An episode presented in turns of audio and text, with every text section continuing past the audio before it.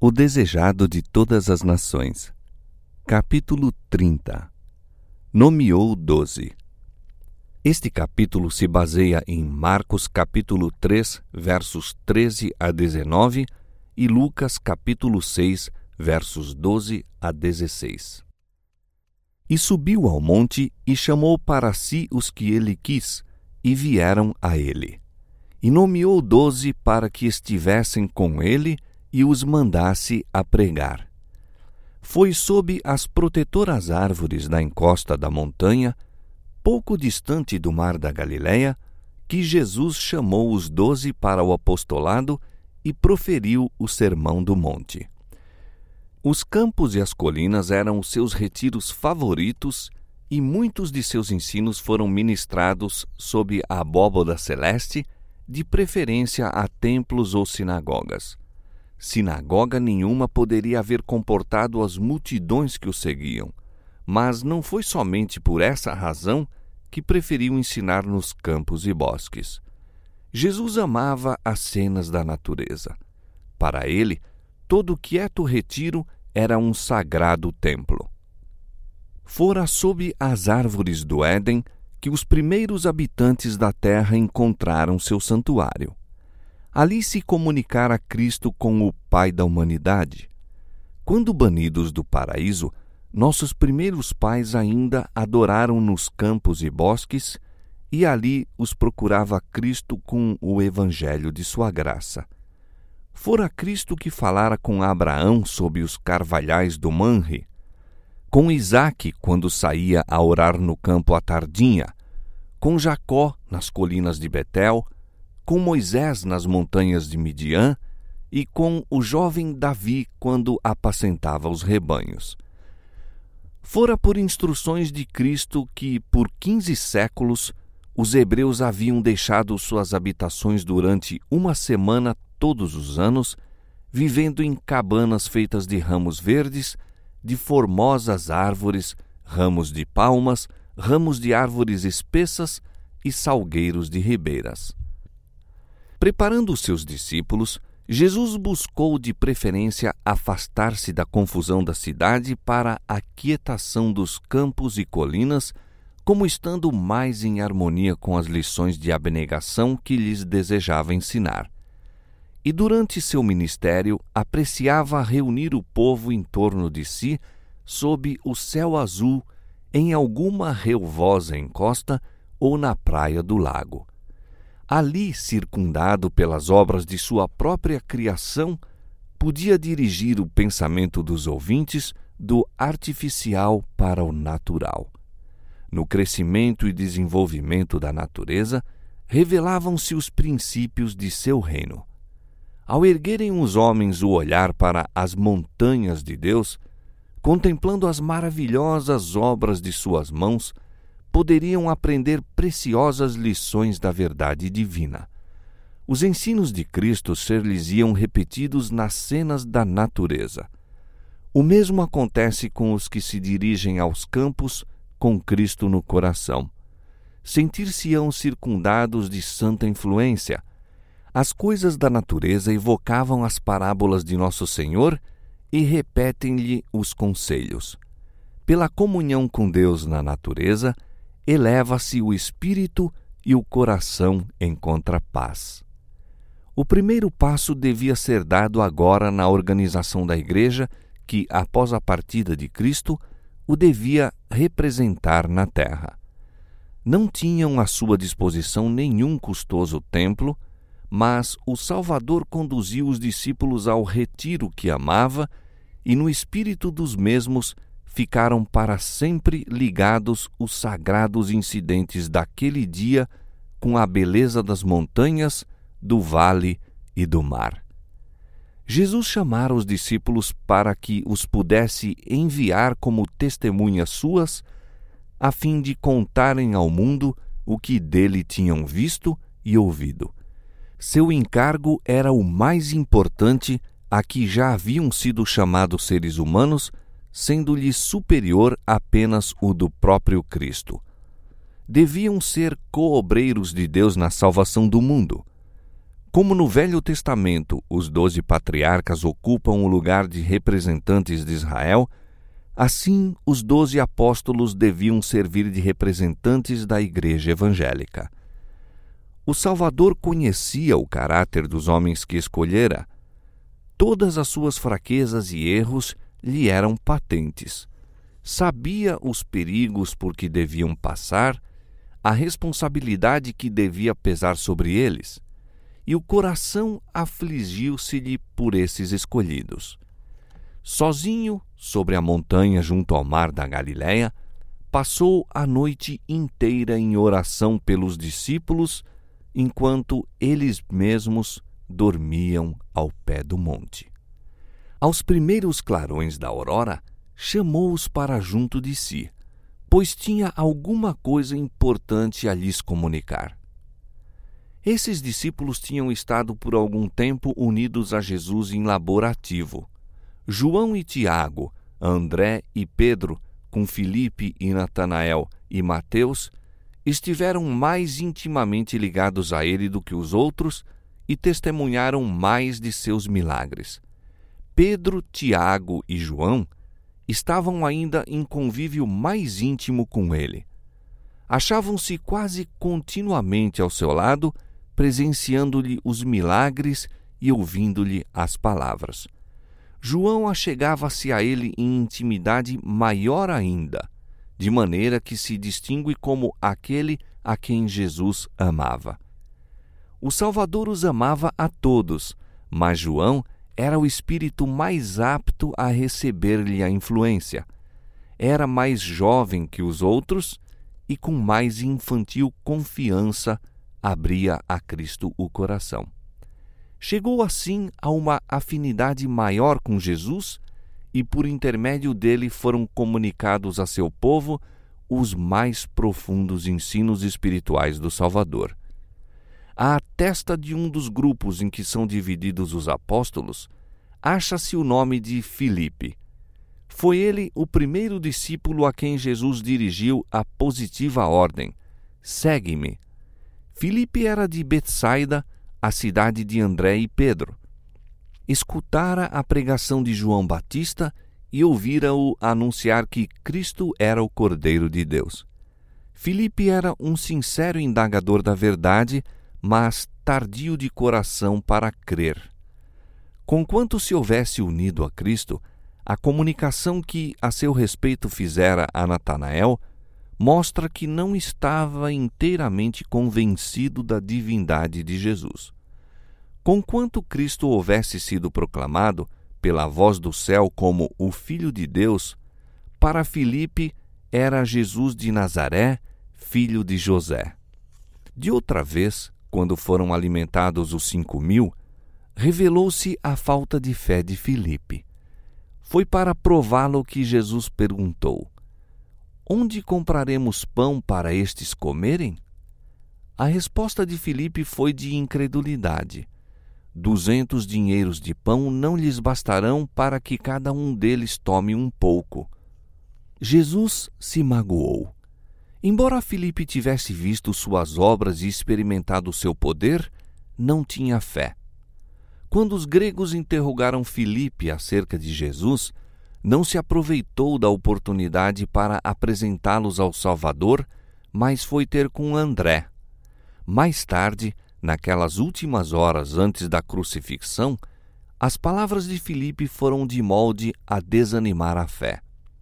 Quando Tomé disse a Jesus: Senhor, nós não sabemos para onde vais, e como podemos saber o caminho? O Salvador respondeu: Eu sou o caminho e a verdade e a vida. Se vós me conhecesseis a mim, também conheceríeis a meu Pai. De Filipe partiu a resposta de incredulidade: Senhor, mostra-nos o Pai, o que nos basta. Tão tardio de coração, tão fraco na fé era aquele discípulo que por três anos estivera com Jesus. Em feliz contraste com a incredulidade de Filipe, estava a infantil confiança de Natanael. Era homem de natureza intensamente fervorosa, homem cuja fé se apoderava das realidades invisíveis. Todavia, Filipe foi aluno na escola de Cristo e o Divino Mestre lidou pacientemente com sua incredulidade e espírito tardio. Quando o Espírito Santo foi derramado sobre os discípulos, Filipe tornou-se um mestre segundo as normas divinas. Sabia de que falava e ensinava com uma certeza que levava convicção aos ouvintes. Enquanto Jesus estava preparando os discípulos para sua ordenação, um que não fora chamado se esforçou para ser contado entre eles. Foi Judas Iscariotes, que professava ser seguidor de Cristo. Adiantou-se então, solicitando um lugar nesse círculo mais íntimo de discípulos. Com grande veemência e aparente sinceridade, declarou: Senhor, seguir-te-ei para onde quer que fores. Jesus nem o repeliu, nem o acolheu com mostras de agrado, mas proferiu apenas as tristes palavras: As raposas têm covis e as aves do céu ninhos, mas o filho do homem não tem onde reclinar a cabeça. Judas acreditava que Jesus fosse o Messias e, ao unir-se aos discípulos, esperava assegurar para si alta posição no novo reino. Essa esperança quis Jesus tirar com a declaração de sua pobreza. Os discípulos estavam ansiosos por que Judas fosse contado entre eles. Tinha imponente aparência, era dotado de perspicácia e habilidade executiva e eles o recomendaram a Jesus como pessoa que lhe seria de grande utilidade na obra. Surpreenderam-se de que o recebesse tão friamente. Os discípulos tinham ficado muito decepcionados de que Jesus não houvesse buscado obter a cooperação dos guias de Israel. Achavam que era erro não consolidar sua causa com o apoio desses homens de influência. Houvesse ele repelido a Judas, e teriam em seu íntimo posto em dúvida a sabedoria do Mestre. A história posterior de Judas revelar-lhes-ia o perigo de permitir qualquer consideração mundana influir no julgar a capacidade de homens para a obra de Deus. A cooperação de homens, como os que os discípulos estavam ansiosos por conseguir, teria entregue a obra nas mãos dos piores inimigos. Todavia, quando Judas se uniu aos discípulos, não era insensível à beleza do caráter de Cristo. Sentia a influência daquele poder divino que atraía almas ao Salvador. Aquele que não viera quebrar a cana trilhada, nem apagar o fumegante pavio, não repeliria essa alma enquanto nela houvesse um único desejo que o atraísse para a luz. O Salvador lia o coração de Judas, sabia as profundezas de iniquidade a que, se o não livrasse a graça de Deus, havia ele emergir. Ligando a si esse homem, colocou-o numa posição em que poderia ser dia a dia posto em contato com as torrentes de seu próprio abnegado amor. Abrisse ele o coração a Cristo, e a graça divina baniria o demônio do egoísmo, e mesmo Judas se poderia tornar um súdito do reino de Deus. Deus toma homens tais como são, com os elementos humanos de seu caráter, e os prepara para seu serviço, caso queiram ser disciplinados e dele aprender. Não são escolhidos por serem perfeitos, mas apesar de suas imperfeições, para que, pelo conhecimento e observância da verdade, mediante a graça de Cristo, se possam transformar à sua imagem. Judas teve as mesmas oportunidades que os outros discípulos.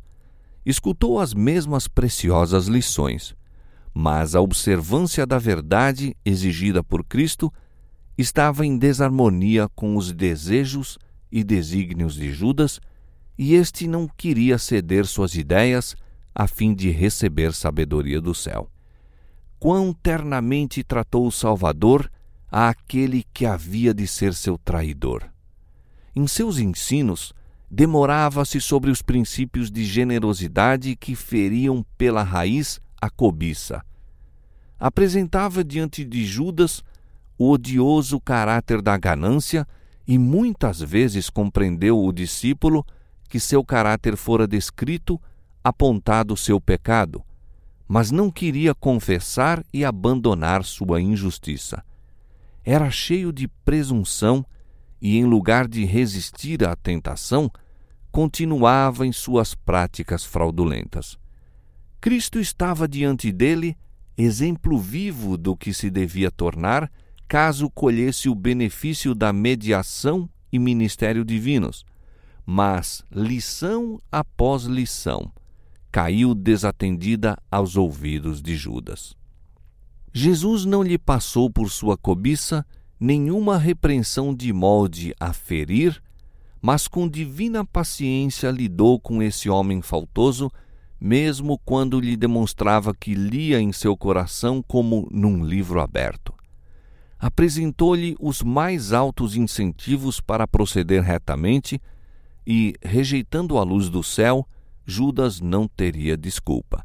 Ao invés de andar na luz, Judas preferiu conservar seus defeitos, maus desejos, vingativas paixões, sombrios e malévolos pensamentos eram nutridos até que Satanás tomou inteiro domínio sobre o homem. Judas tornou-se um representante do inimigo de Cristo. Quando ele se pôs em contato com Jesus, tinha alguns preciosos traços de caráter que se poderiam haver tornado uma bênção para a igreja. Houvesse ele estado disposto a tomar o jugo de Cristo, e ter-se-ia contado entre os principais apóstolos. Mas endureceu o coração quando lhe eram apontados os defeitos e, orgulhosa e rebeldemente, preferiu suas próprias ambições egoístas, incapacitando-se assim para a obra que Deus lhe teria dado a fazer. Todos os discípulos tinham sérias falhas de caráter quando Jesus os chamou ao seu serviço. O próprio João, que chegou a ter mais íntimo convívio com o manso e humilde, não era de si mesmo dócil e submisso. Ele e seu irmão foram chamados filhos do trovão. Durante o tempo em que viveram com Jesus, todo menosprezo a ele mostrado lhes despertava a indignação e a combatividade. Mau gênio, vingança, espírito de crítica tudo se encontrava no discípulo amado. Era orgulhoso e ambicioso de ser o primeiro no reino de Deus, mas dia a dia, em contraste com seu próprio espírito violento, contemplava a ternura e longanimidade de Jesus e aprendia-lhe as lições de humildade e paciência.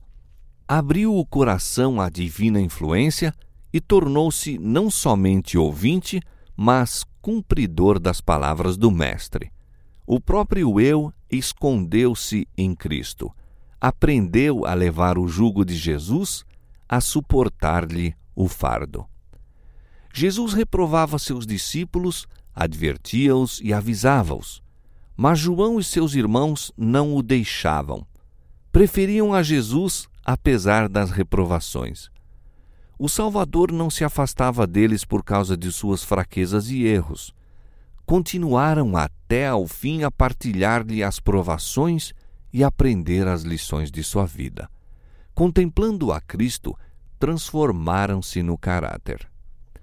Os apóstolos diferiam largamente em hábitos e disposição. Havia o publicano Levi Mateus e o ardente zelote Simão, o intransigente inimigo da autoridade romana, o generoso e impulsivo Pedro e Judas, de vil espírito, Tomé, leal, se bem que tímido e temeroso, Filipe, tardio de coração e inclinado à dúvida, e os ambiciosos e francos filhos de Zebedeu com seus irmãos. Estes foram reunidos com suas diferentes faltas todos com herdadas e cultivadas tendências para o mal. Mas em Cristo e por meio dele, deviam fazer parte da família de Deus, aprendendo a tornar-se um na fé, na doutrina, no espírito. Teriam suas provas, suas ofensas mútuas, suas divergências de opinião. Mas enquanto Cristo habitasse no coração, não poderia haver discórdia. Seu amor levaria ao amor de uns pelos outros. As lições do Mestre conduziriam à harmonização de todas as diferenças, pondo os discípulos em unidade até que fossem de um mesmo espírito, de um mesmo parecer. Cristo é o grande centro e eles se deveriam aproximar uns dos outros exatamente na proporção em que se aproximassem do centro. Quando Cristo concluiu as instruções aos discípulos, reuniu em torno de si o pequeno grupo, bem achegados a ele, e ajoelhando no meio deles e pondo-lhes as mãos sobre a cabeça, fez uma oração consagrando-os à sua sagrada obra. Assim foram os discípulos do Senhor ordenados para o ministério evangélico. Cristo não escolheu para seus representantes entre os homens anjos que nunca pecaram, mas seres humanos, homens semelhantes em paixões àqueles a quem buscavam salvar. Cristo tomou sobre si a humanidade a fim de chegar à humanidade. A divindade necessitava da humanidade, pois era necessário tanto o divino como o humano para trazer salvação ao mundo. A divindade necessitava da humanidade a fim de que esta proporcionasse meio de comunicação entre Deus e o homem. O mesmo se dá com os servos e mensageiros de Cristo. O homem necessita de um poder fora e acima dele para restaurá-lo à semelhança com Deus e habilitá-lo a fazer sua obra. Isso, porém, não faz com que o instrumento humano deixe de ser essencial. A humanidade apodera-se do poder divino, Cristo habita no coração pela fé e por meio da cooperação com o divino, o poder do homem torna-se eficiente para o bem. Aquele que chamou os pescadores da Galiléia chama ainda homens ao seu serviço e está tão disposto a manifestar por nosso intermédio o seu poder como por meio dos primeiros discípulos. Imperfeitos e pecadores como possamos ser, o Senhor estende-nos o oferecimento da comunhão com Ele do aprendizado com Cristo. Convida-nos a colocar-nos sob as instruções divinas para que, unindo-nos a Cristo, possamos realizar as obras de Deus. Temos, porém, este tesouro em vasos de barro, para que a excelência do poder seja de Deus e não de nós. 2 Coríntios capítulo 4, verso 7.